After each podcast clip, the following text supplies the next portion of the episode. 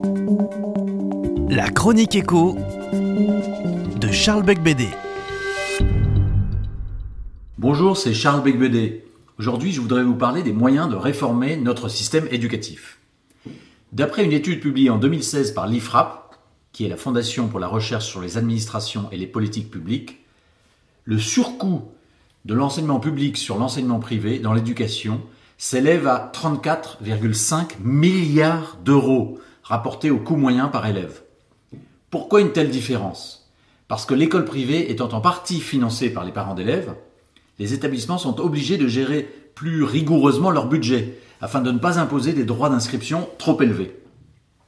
Une telle contrainte n'est pas de mise dans les écoles publiques qui sont accessibles à tous car financées intégralement par le contribuable.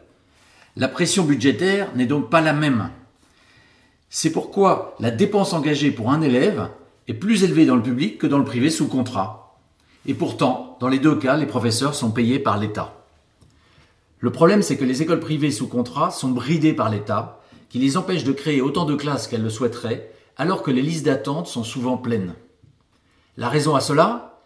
L'État s'est mis dans la tête de respecter un ratio public-privé de 80-20, ce qui, signifie, ce qui signifie que pour 80% d'élèves inscrits dans l'enseignement public, on aura le droit de n'inscrire que 20% d'élèves dans l'enseignement privé. Ou pour le dire autrement, l'enseignement privé est limité à devoir ne scolariser que 20% de l'ensemble des élèves. Un quota absurde, ne figurant dans aucun texte de loi, mais devenu une pratique ministérielle appliquée par la droite comme par la gauche.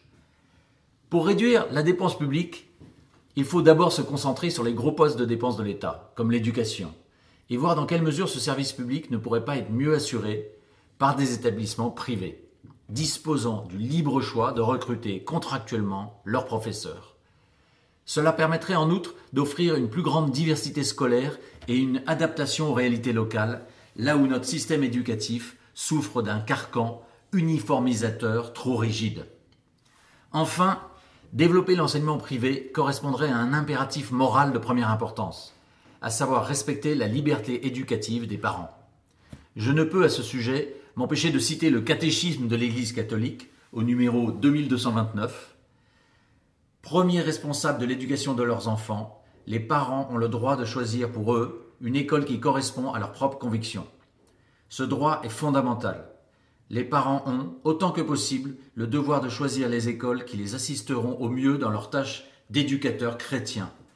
Les pouvoirs publics ont le devoir de garantir ce droit des parents et d'assurer les conditions réelles de son exercice. Comment garantir ce droit et organiser matériellement les conditions d'exercice de la liberté éducative?